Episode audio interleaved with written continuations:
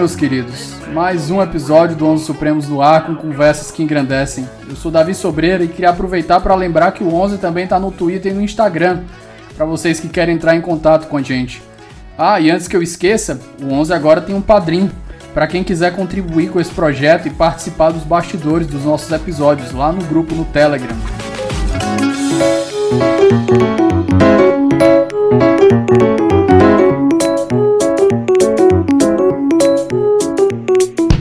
Meus queridos, mais um episódio do 11 no ar. E hoje eu tô com uma pessoa que eu tentei trazer aqui ano passado, mas como a, a pauta do 11 estava puxada e a pauta do Mais e Si também, e o doutorado dele puxando também.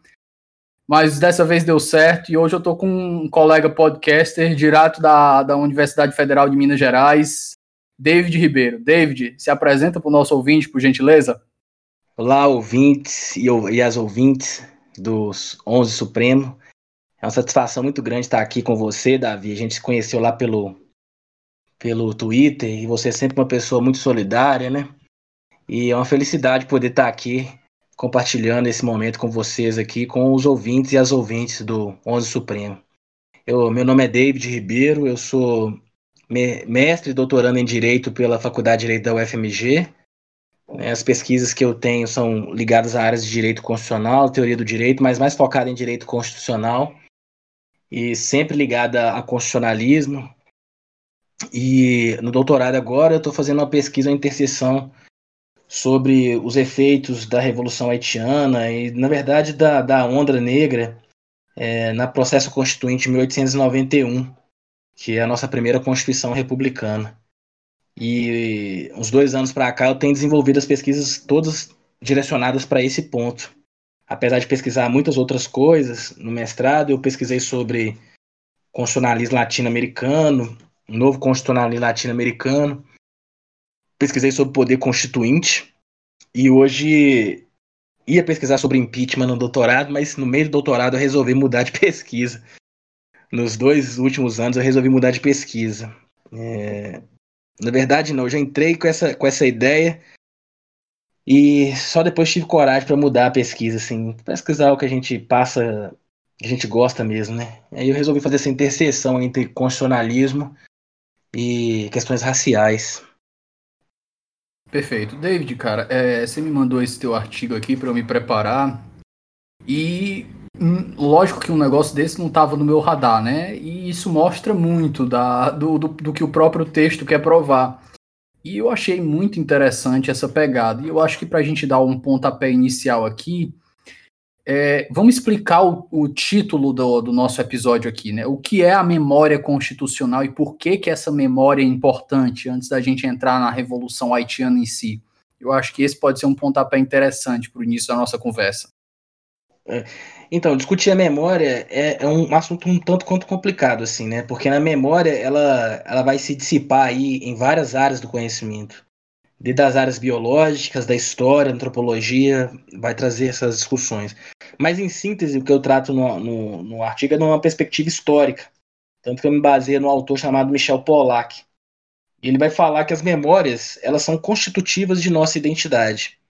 E por elas serem constitutivas de nossa identidade, elas têm uma relevância muito grande na constituição do que nós somos, de como a sociedade funciona.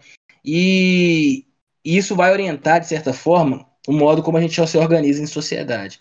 Só que a grande questão é, às vezes a gente pensa em memória, e a gente fala de memória coletiva, é como se fosse uma memória, uma memória única, homogênea. Não, a memória tem várias memórias que são, estão na sociedade. Se a sociedade é plural, é óbvio que essas memórias vão estar em constante discussão, em constante negociação. Então, se a memória constitutiva de nossa identidade, constitutiva da nossa coletividade, constantemente vai haver disputas de memórias, ou seja, histórias, é, memórias que devem ser contadas. E é por isso que a memória é importante. Se a gente for parar do ponto de vista pessoal nosso, nós somos nossa, também, né? É, obviamente, nós também somos constituídos por nossas memórias. E a gente tem que ter um cuidado também, porque a memória nos prega peças, às vezes, né?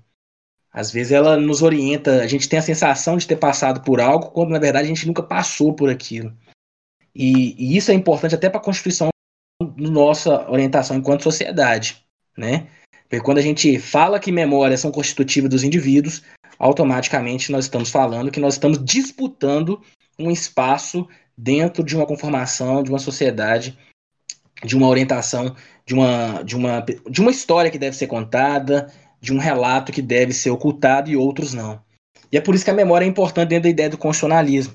Porque o que a memória que a gente tem do constitucionalismo hoje, tradicionalmente falando, é, e desde já eu deixo muito claro que o que eu me proponho a fazer aqui não é de forma alguma anular o que foi feito pela, o que na linguagem da, das redes sociais, cancelar o que foi feito pelas é, revoluções burguesas aí, revolução norte-americana, que institui esse modelo de constitucionalismo que nós conhecemos, constitucionalismo moderno, ou a revolução é, francesa, com sua universalização dos seus direitos e tudo.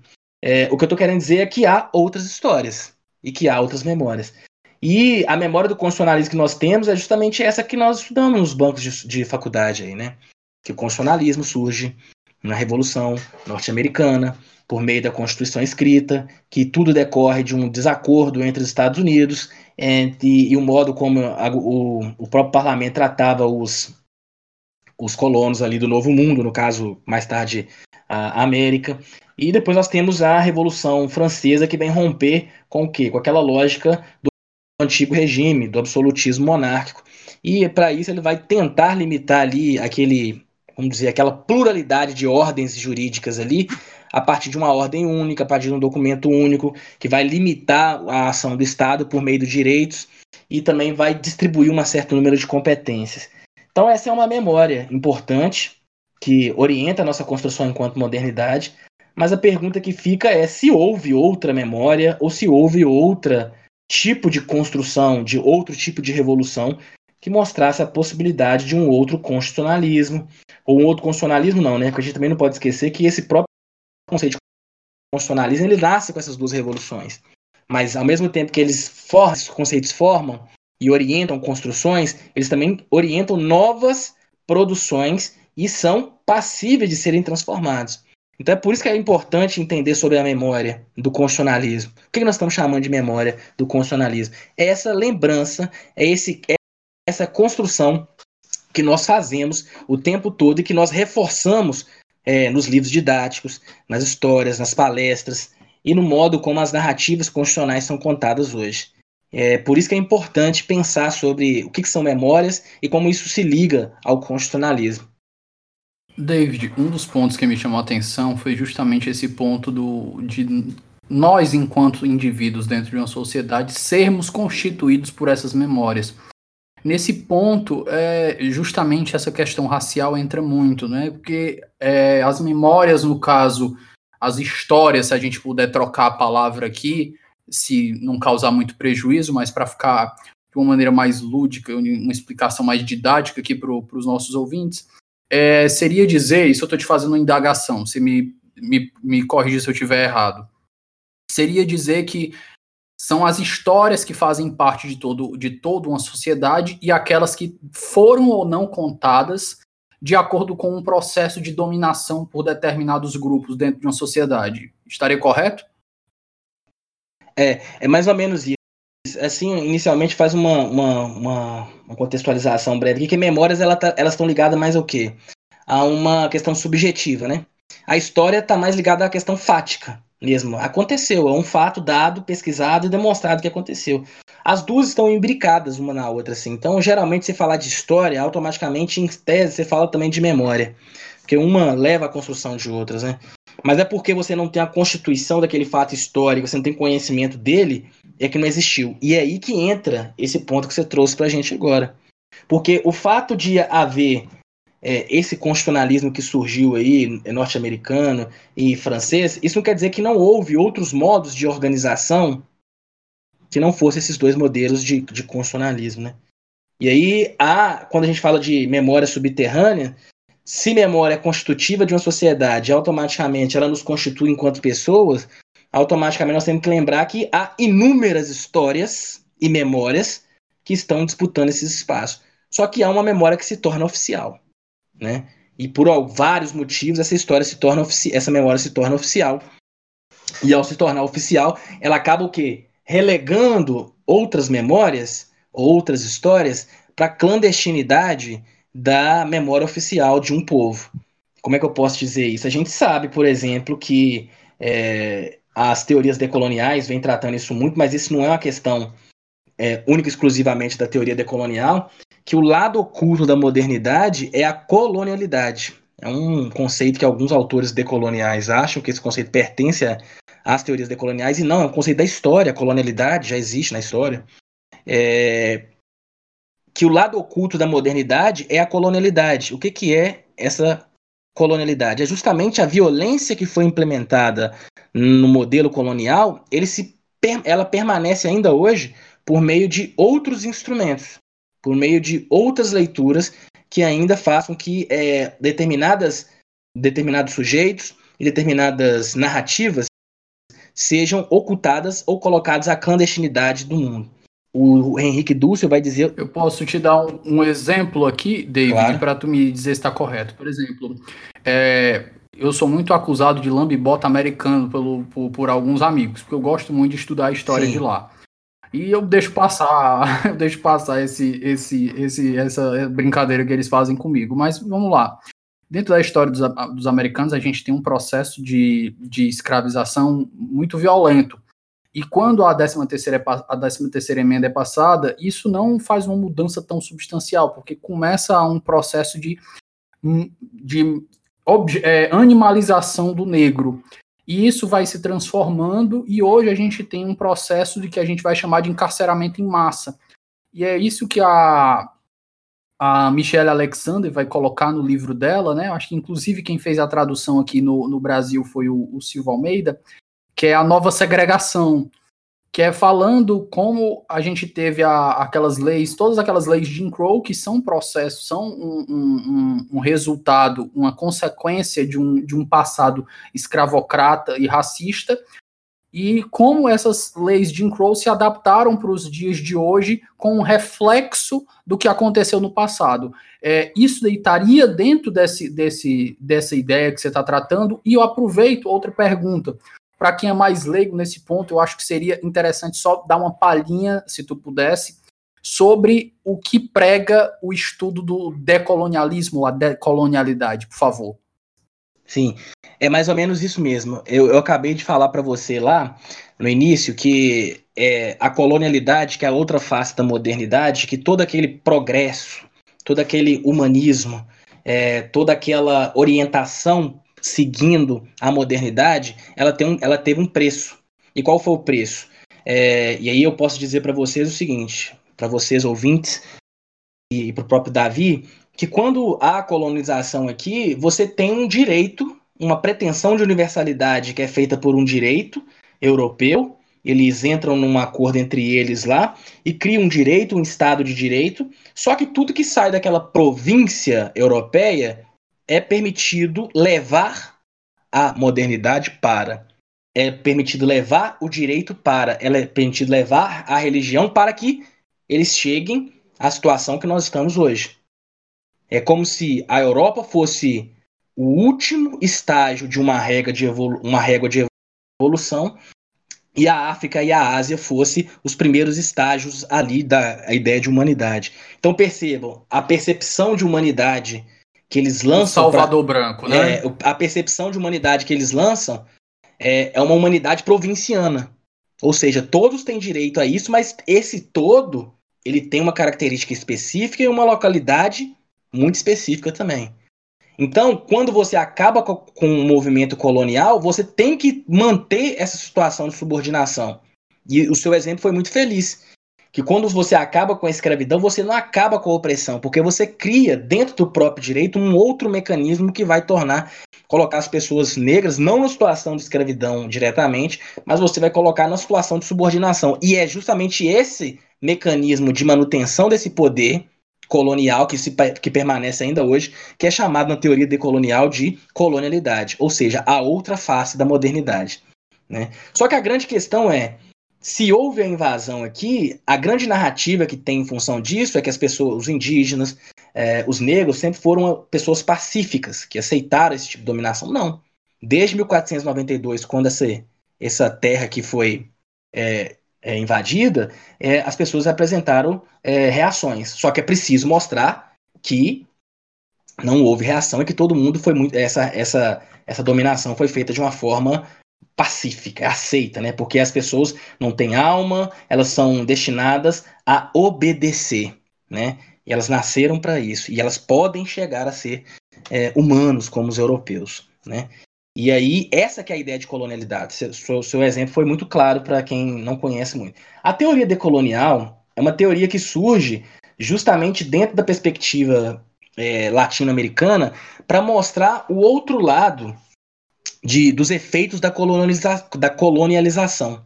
É uma teoria que vem debatendo com os estudos pós-coloniais, da, da colonialização ali inglesa e francesa, e ela vem aplicar a lógica da opressão dentro da América Latina, porque esses estudos pós-coloniais, em síntese, os autores que tratam disso, o Quirrano, o próprio é, Aníbal Quirrano, o Mignolo e o Dúcio, eles vão dizer o seguinte, olha, esses estudos pós-coloniais é muito interessante, eles questionam a questão dos efeitos da, da, do, do, colonialismo nos países que foram é, colônia, mas eles esquecem de englobar quem? A América Latina, porque todo esse efeito que a modernidade surgiu, quando surge essa ideia de modernidade, ela só foi possível por causa do modelo escravista que surge e o modelo de opressão que vem na América Latina. Né? Aí tem até uma, uma certa leitura que fala que na questão da Revolução Haitiana, enquanto os pensadores na França é, estão pensando lá sobre, é, em Nantes e Bordeaux como é, vai é, acontecer os processos de, da Revolução Francesa, eles não pensam em Revolução Francesa, mas na ruptura, é, eles estão pensando na França enquanto os escravizados lá na, no Haiti estão mandando riqueza para eles terem uma vida lá e concentrando esse pensamento, ter condições de pensar nesse sentido. Então, a, a teoria decolonial é uma leitura, vamos dizer assim, a partir do sul global. Ou seja, se nós temos esse direito que nós reprisamos ele o tempo todo, como seria uma outra perspectiva de um outro direito a partir dos subalternizados, daqueles que sofreram os efeitos da violência da colonialidade? Ou como que é uma leitura sociológica a partir desse efeito aí da, do ponto de vista daqueles que foram subalternizados, que foram precarizados, que foram colocados na situação de objeto, né? E a, o, a teoria decolonial, ela não se restringe ao direito, muito pelo contrário, né? Ela surge de várias outras linguagens para depois, várias outras áreas do conhecimento para depois chegar ao direito. Você tem aí é, filósofos, sociólogos, pessoas das letras que estão na base de, de, de construção da teoria decolonial. E essa decolonialidade ela vai ramificar para vários sentidos. Ou seja, o que ela, em síntese, é claro que o, o episódio é sobre isso, mas ela faz um questionamento da leitura que nos é nos imposta, nos foi imposta a partir da modernidade e do Ocidente. Será que esse direito, ou essa sociologia, ou essa filosofia, ela faz sentido realmente para a gente? E perceba, quando a gente está falando isso, eu falo aqui no sentido de Dussel. Eu não estou querendo anular que foi produzido por Hegel, Kant, é, David Hume, Locke. Não.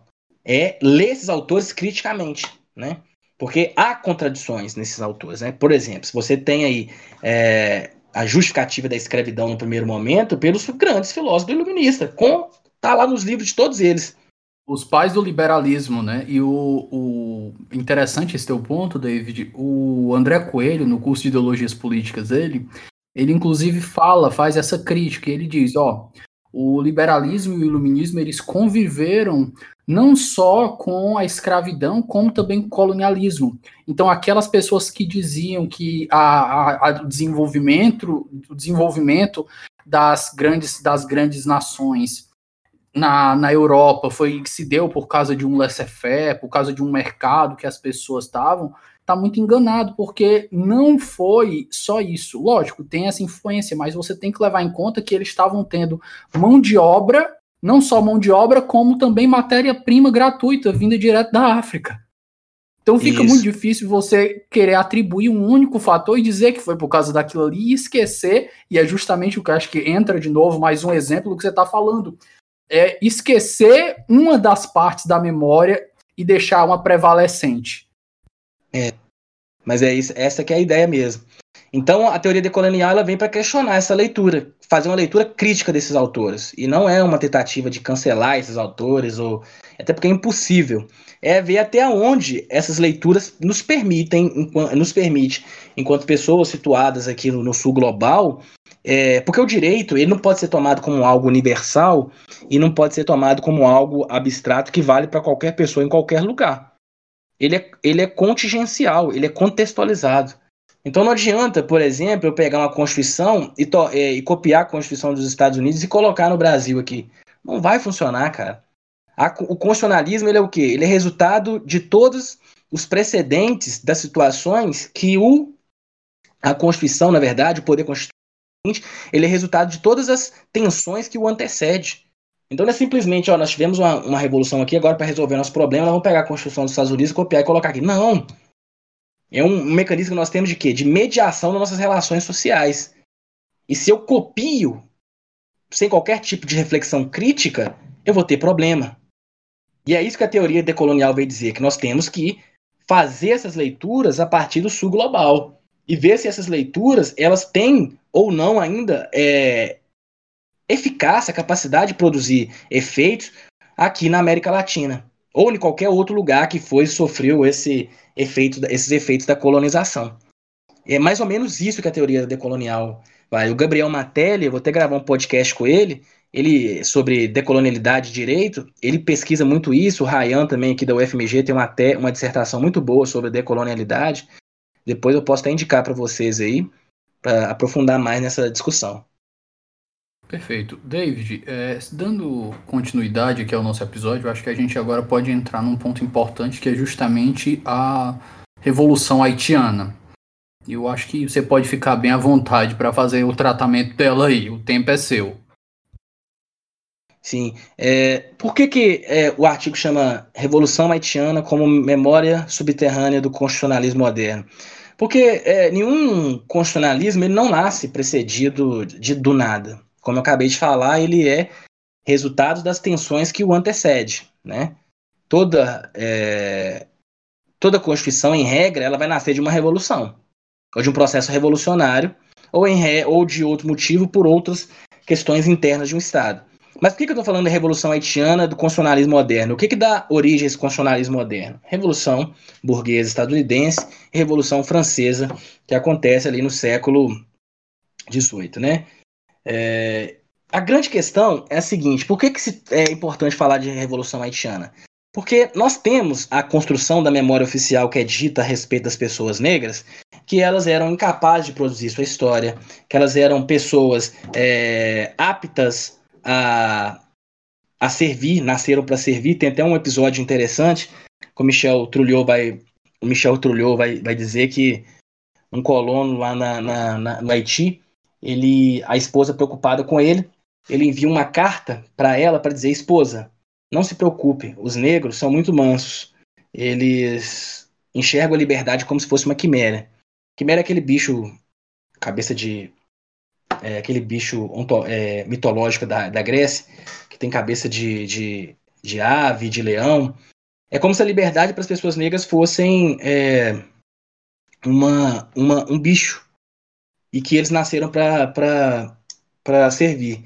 Só que isso começa a desvendar esse tipo de, de, de, de, discurso, ele tem um problema, porque a pergunta que fica é: se as pessoas negras, os indígenas, a gente não pode esquecer dos indígenas também, elas foram nasceram para servir, por que, que existia, por exemplo, um código no ar? Ou seja, um código específico para as pessoas negras. Enquanto na França você tinha é, um, um, uma Constituição e uma Declaração de Direitos do Homem e do Cidadão. É importante dizer que esse homem cidadão não é à toa, né? Porque o homem ali é realmente o homem, a mulher não era abrangida. E a mesma coisa também o cidadão, porque o negro não era considerado cidadão, né? Então, para que, que a França tinha essa delimitação de direitos para um grupo de pessoas específicas e no, na, na colônia você tinha o Código no ar? Da mesma forma, por que, que os Estados Unidos era o país da liberdade e ao mesmo tempo os pais fundadores viviam com muita tranquilidade e justificavam a escravidão entre, entre eles ali, não é, toma, ah, John Adams, você John Adams não, você tinha Thomas Jefferson, que era proprietário de, escra de escravos.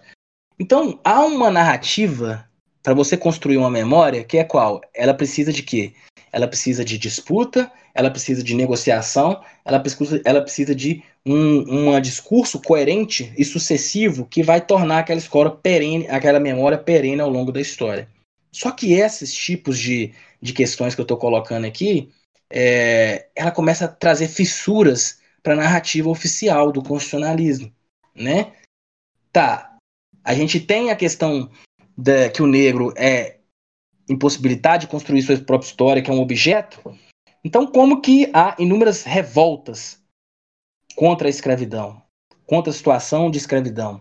E a Revolução Haitiana, ela é importante porque quando você tem ali a Revolução Norte-Americana, a Declaração de Independência, 1776, não é isso? É isso mesmo. 76 e 87 a Constituição.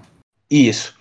E logo em seguida, você tem é, a Revolução, é, Revolução Francesa, e nesse intervalo, 1791, aí você tem uma revolução que acontece no meio desse, no meio desse berimbolo todo, que é qual? A Revolução Haitiana. E ela é perigosa, porque as pessoas escravizadas que se situavam na colônia de São Domingos, o que, que elas pensavam? Olha, essa ideia de, de, de, de humanidade aí, de liberdade, igualdade, fraternidade, a gente quer também, de alguma forma. Só que a França se negava no primeiro momento, e aí eu não vou entrar aqui nos meandros da, das classificações raciais que existiam no Haiti, porque é, é uma complicação danada, mas em síntese elas começam a reivindicar essa humanidade. E quando a Revolução Francesa está em curso, os colonos, aí liderados no primeiro momento por Toussaint Louverture, o que eles vão fazer? Eles vão reivindicar essa liberdade. No primeiro momento, eles não se tornam independentes da, da França, se reconhecem como é, cidadãos franceses, né? É, numa uma, uma região autônoma, e essa independência só vem com Dessalines em 1805. Mas olha o grande problema que é. Porque você tem uma narrativa oficial que diz que os negros são incapazes de produzir história e produzir ações políticas, você tem uma revolução que escravizados que estão sob a narrativa da desumanização e da objetificação de pessoas vence nada mais, nada menos do que França, Inglaterra e Espanha numa guerra para se tornar independente. E a história oficial oculta isso. Você tem um conjunto de escravizados de pessoas escravizadas que vence as três praticamente maiores potências bélicas e econômicas do mundo naquele, naquele momento.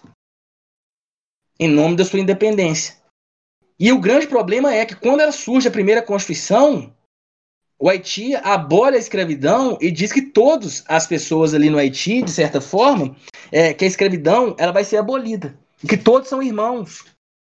Olha o perigo que é. Você tem uma boa parte do sistema escravista que surge de organização das Américas, não tinha essa divisão América Latina ainda, né, mas das Américas, que era todo sustentado por um regime escravista, no início do capitalismo ali, do capitalismo. Então você tem uma bomba, um perigo muito grande de dizer que um conjunto de negros escravizados fizeram uma revolução. E há todo um problema para isso, né? Porque ao acontecer esse tipo de revolução, no final das contas, que você precisa, e o Achille Mbembe vai dizer isso de uma forma mais, mais clara, que ele vai falar que o poder ele se transforma de uma forma como se fosse uma forma camaleônica. Quando você acha que está resolvendo um problema aqui, aqui ele já está lá na frente criando outro problema. Então ele fala que para resolver os problemas da violência cotidiana, você tem que ter essa capacidade também de ser camaleônico, de se transformar também a atuar em diversas frentes, né? E, e com os Estados Unidos, França, Vaticano, não foi diferente. Para você ter uma ideia, quando o Haiti, já independente depois de Salines ali, ele, ele não teve reconhecida sua independência por parte do Vaticano, Estados Unidos e França.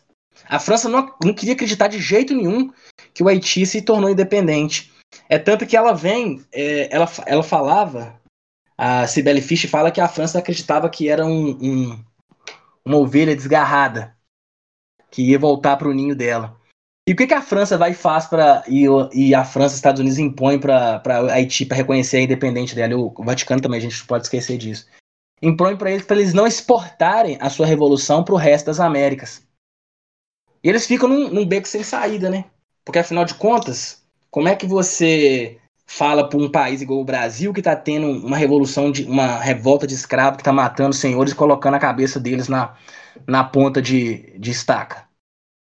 E o Haiti meio que fica nisso. E aí que surge a questão lá que todo mundo é a partir da Constituição de Salines que todo cidadão haitiano é, tem, eu não lembro agora se é da Constituição de Dessalines, que todo cidadão haitiano seria considerado negro. Algumas pessoas fazem uma crítica a isso, dizendo que ele quer combater o racismo, dizendo que todos é, são negros. Só que aí tem uma, uma questão muito. é muito além da questão biologizante, sabe? Uma questão racialista ligada à biologia. Na verdade, o que o Haiti estava dizendo é. Todos os haitianos são negros era um modo que ele tinha de sair e de exportar a revolução, porque na verdade o que ele queria dizer era: se todos os negros são haitianos, todos os haitianos são negros. Então, na verdade, qualquer pessoa que se, está, se localizava numa situação de opressão dentro das Américas que conseguisse chegar ao Haiti, tornaria um cidadão haitiano. E é bom, é importante dizer aqui que no Haiti pessoas brancas lutaram na Revolução Haitiana. Né? Então não é uma questão de, de, de, de dizer que todos são, que são negros simplesmente para é, criar uma nova categoria racial. Muito pelo contrário, o preâmbulo da Constituição lá, a haitiana vai dizer que todos são belos em sua diversidade e que, em função da sua diversidade, o povo haitiano, os negros foram tão castigados que Deus tinha feito a, a, as pessoas na sua diversidade em si terem ser respeitados sim. Então, quando o Haiti fala que Haiti, todas as pessoas no Haiti são negras, se você inverte a frase, todos os negros são haitianos, quer dizer o seguinte: você cria um outro modo de quê? De, na, de, de critérios de nacionalidade, que estava muito além de quem? Dos critérios de solis e dos critérios sanguíneos.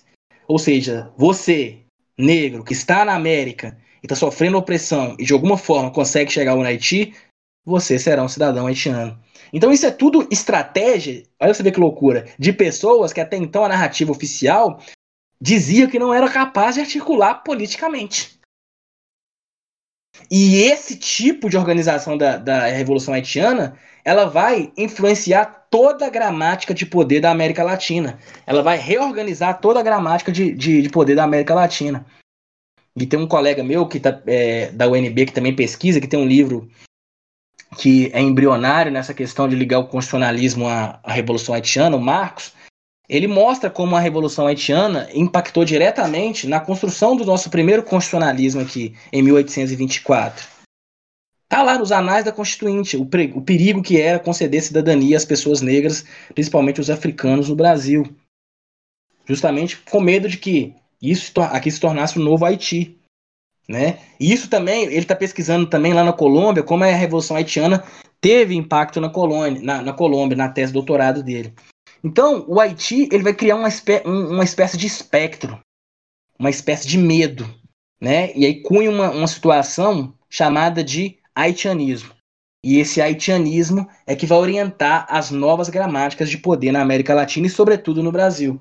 É tanto que até 1850, no contexto ali da, da da Lei Eusébio de Queiroz, você tem nos anais da Constituinte, do debate dessa, dessa lei, justamente o medo do Haiti, o medo da haitianização do Brasil, né? Então, o Marco fala muito isso, que quando o Brasil nasce negando o Haiti, ele está negando também a cidadania às pessoas negras. Então, por isso que o Haiti ele é uma memória subterrânea do constitucionalismo moderno. Porque se França e Estados Unidos tiveram condições de estabelecer uma, uma questão de universalidade desses direitos para um número específico de pessoas, quem teve a capacidade maior de lidar com a diversidade que era a modernidade foi o Haiti. Porque ele englobou dentro das categorias do direito, e sobretudo na sua constituição ali, as pessoas que se, encontravam em situações de opressão.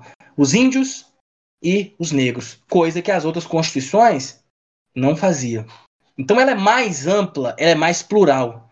E é por isso, devido a, naquele contexto, que era perigoso uma, uma, revolução haitiana, o modo como eles fizeram a revolução ser é, divulgada pelas Américas, né?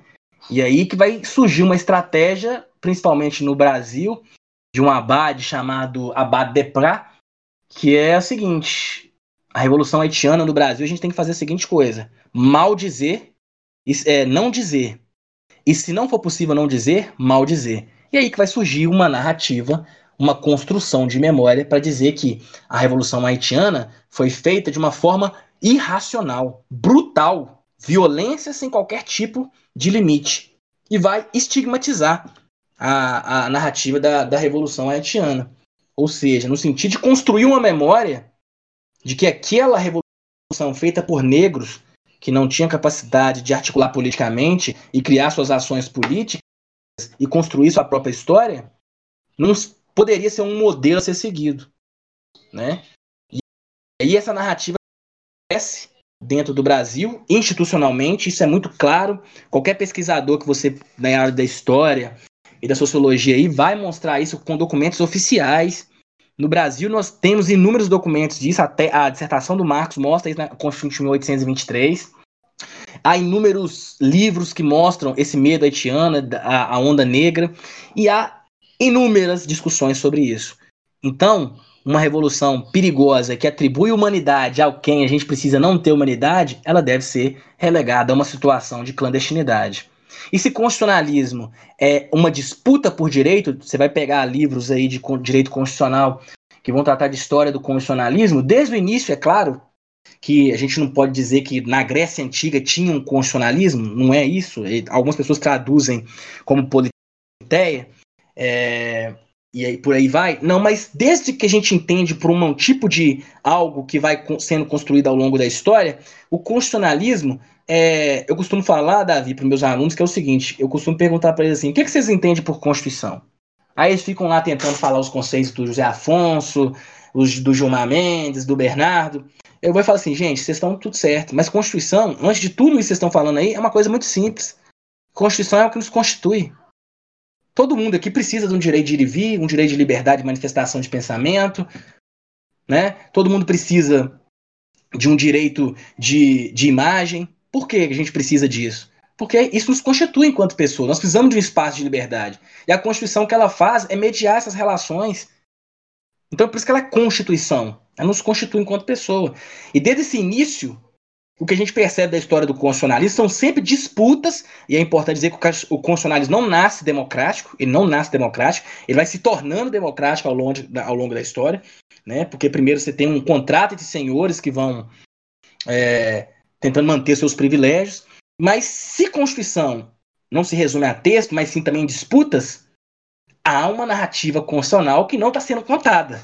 E essa narrativa constitucional que não está sendo contada, entre elas é a Revolução Haitiana. Porque faria toda diferença você pautar esse tipo de revolução. Se Constituição é disputa por direitos, a Revolução Haitiana, com seu constitucionalismo, não pode, não poderia ficar fora das narrativas liberais, aí vamos dizer, se é que pode enquadrar a, a Revolução Haitiana dentro da da narrativa liberal de constituição, da construção do constitucionalismo moderno.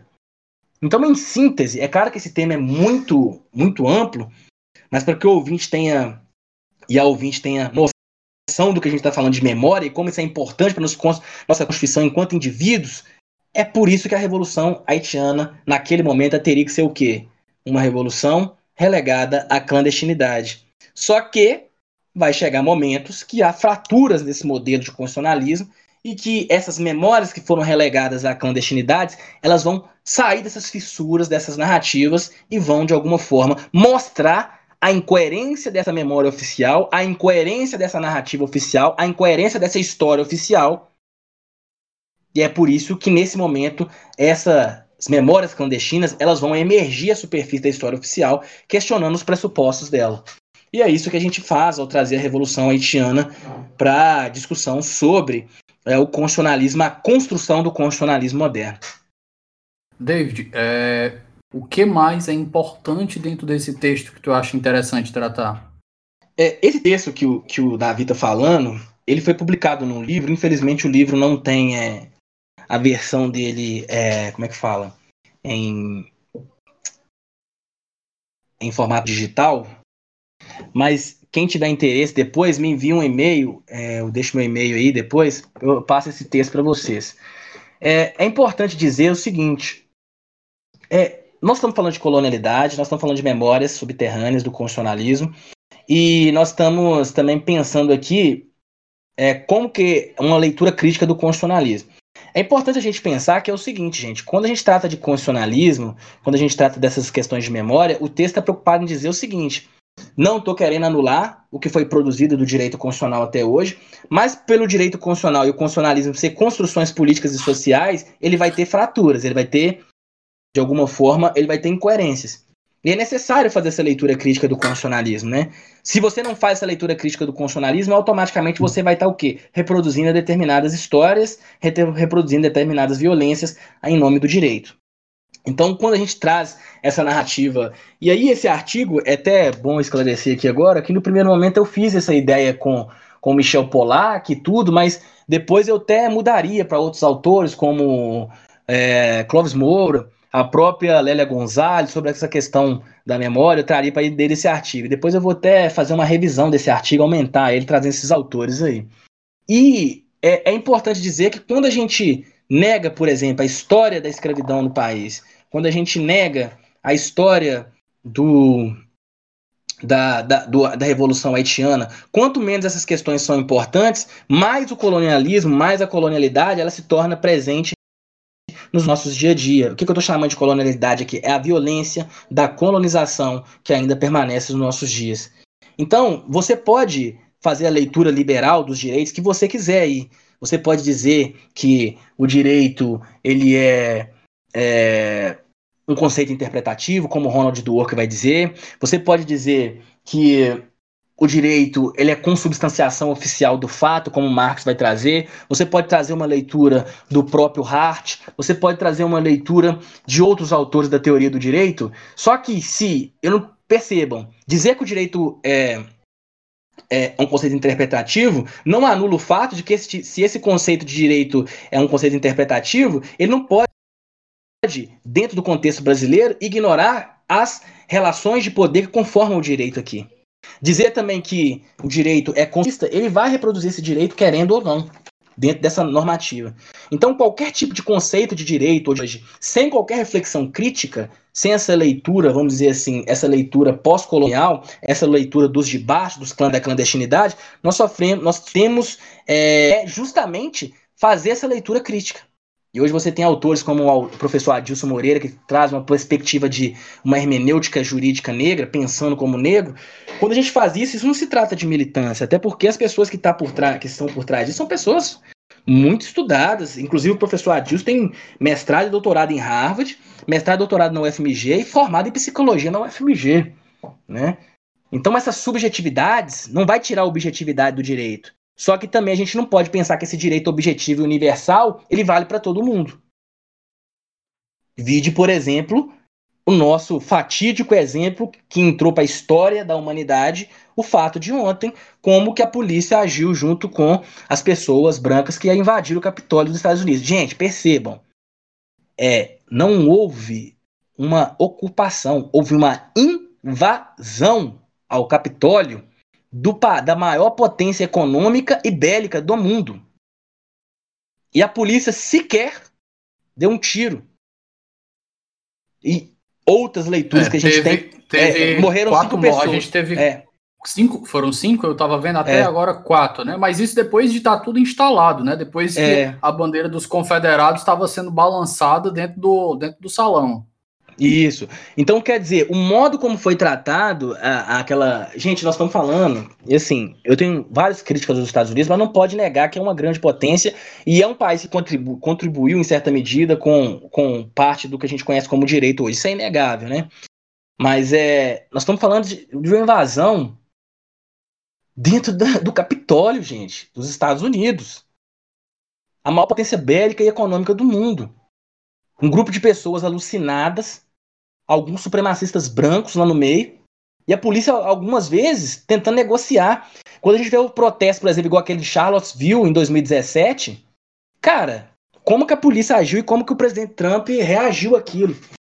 Então, essas questões que maculam essas, é, essas histórias oficiais, que tensionam essa história oficial, elas devem ser levadas em consideração para que a gente não faça reproduções de direito, que a gente acha que em algum momento a gente está é, fazendo justiça, quando na verdade a gente está reproduzindo injustiças que estão sendo perpetradas pela colonialidade ao longo de sua história. Ou seja, novas narrativas, novas roupagens para o mesmo tipo de violência. Então, quando a gente traz esse artigo, quando eu escrevo, é, e outros colegas também escrevem sobre essa, essa tensão aí, fazendo essa reflexão crítica no nascedouro do, do constitucionalismo, a pessoa pode dizer ainda hoje, né, mas o que, que tem a ver a Revolução Haitiana hoje com, com, com, com o constitucionalismo hoje? Tem tudo, cara.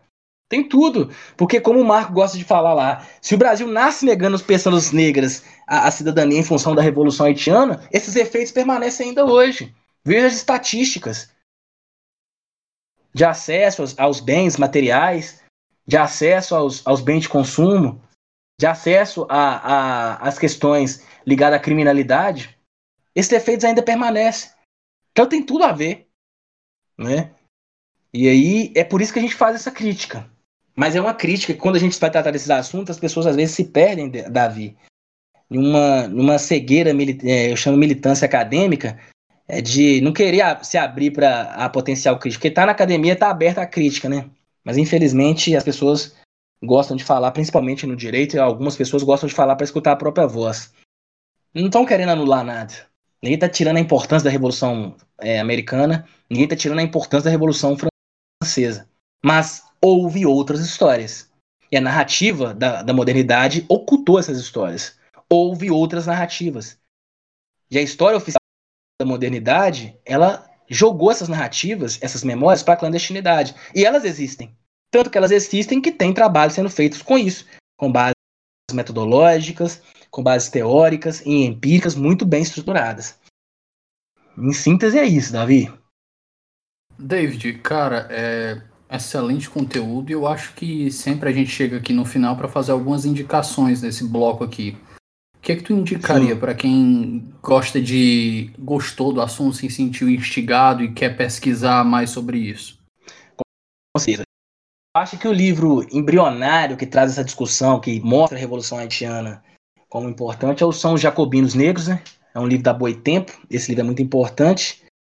É, tem um outro livro também, Hegel e o Haiti, que é um livro que conta como que a Susan Buck vai dizer o seguinte, que Hegel tinha ele era um cara muito antenado por meio de várias revistas que contavam tudo que estava acontecendo no mundo e ele tinha acesso a uma revista chamada Minerva, e essa revista Minerva contava várias situações dos negros ali, da, que acontecia na, na, na, na, em São Domingos. E, e ela chuta a tese, ela traz a tese de que quando ele escreve a dialética do senhor e do escravo, o que ele está se baseando justamente na Revolução Haitiana, o Hegel, né? Tem também é, um livro do para conhecer é, essa discussão do, do, da perspectiva do constitucionalismo ligado ao Brasil, eu indico o livro do meu do meu querido amigo Marcos, que pesquisou e mostrou como a Revolução Haitiana ela influenciou na, na construção do constitucionalismo ali no início do constitucionalismo de 1823, que é Atlântico Negro, é, Constitucionalismo e Atlântico Negro, a experiência da Constituinte 1823 sobre a luz da Revolução Haitiana, Marcos Queiroz. É, esse, ele tem um livro também, né? E também, basicamente, para você ter uma noção muito boa sobre o assunto, eu acho que esses, esses livros são importantes, assim, né? Muito importantes mesmo. David, cara, é muito obrigado pela tua participação. O conteúdo é muito enriquecedor e eu acho que, além de enriquecedor, é aquele conteúdo que te faz refletir sobre as tuas bases filosóficas. Ele uhum. te, te, instiga a pesquisar sobre algo que não que é importante e você não sabia que você precisava ouvir aquilo. Então, é. deixo aqui meus agradecimentos, parabéns pelo, pelo trabalho. E, como sempre, portas abertas, porque eu espero que não seja a única participação, portas abertas para outras participações, David. Eu que agradeço, Davi, e agradeço os ouvintes e as ouvintes aí do 11. Agradeço aí também pela sua generosidade aí lá na, nas explicações lá dos métodos de estudo estudos lá das metodologias lá da, das técnicas que a gente conversou aquela vez. E também digo que é uma satisfação estar aqui, poder compartilhar esse tipo de conhecimento com vocês. E é isso, o papel nosso que estamos na academia é justamente esse, de, é, é um papel difícil. Porque o tempo todo as nossas bases, as nossas certezas, elas estão o tempo todo sendo jogadas por terra. Mas a construção do intelectual, da, das pessoas que estão ligadas à academia é essa mesmo. A gente tem que ter humildade para é, reconhecer que a gente não dá conta de tudo. Nós somos pessoas é, limitadas no tempo e no espaço e que nós não temos que saber tudo, mas a gente tem que estar aberto a saber que existem outras histórias, outras narrativas e que é, tá na academia e tá na, na pesquisa é isso, abrir mão das certezas e saber mais saber fazer as perguntas do que afirmar as coisas, né? E aí eu deixo esse abraço para todos e todas. Uma felicidade muito grande estar aqui no 11 Supremos. Muito obrigado pelo convite. É, fiquem ligados aí para os nossos próximos episódios e até a próxima, pessoal.